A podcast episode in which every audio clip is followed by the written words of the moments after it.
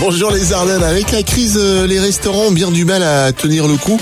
Certains font donc preuve d'une créativité euh, sans précédent pour continuer à faire tourner leur entreprise. À Paris, avec les confinements successifs et le manque de touristes, certains restaurants s'étaient vidés de ses clients. Et, euh, et euh, une gérante, Asia Jurdi, devait trouver un moyen pour se renouveler. C'est là qu'est née la caquetterie. Ça me fait peur.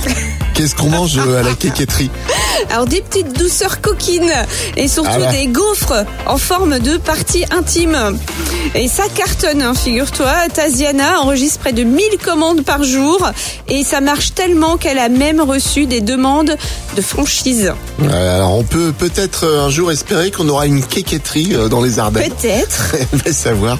En tout cas, une grosse pensée hein, ce matin pour tous les, les restaurateurs. Ouais. Voilà, euh, on est peut-être au bout du, du tunnel là. Ça, ça, Peut-être. ça vient, ça Oui. vient, et, et on sera les premiers à On aller euh, en terrasse. Ça, Ah, ouais, carrément.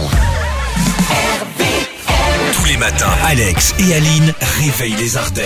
De 6h à 10h, bonjour les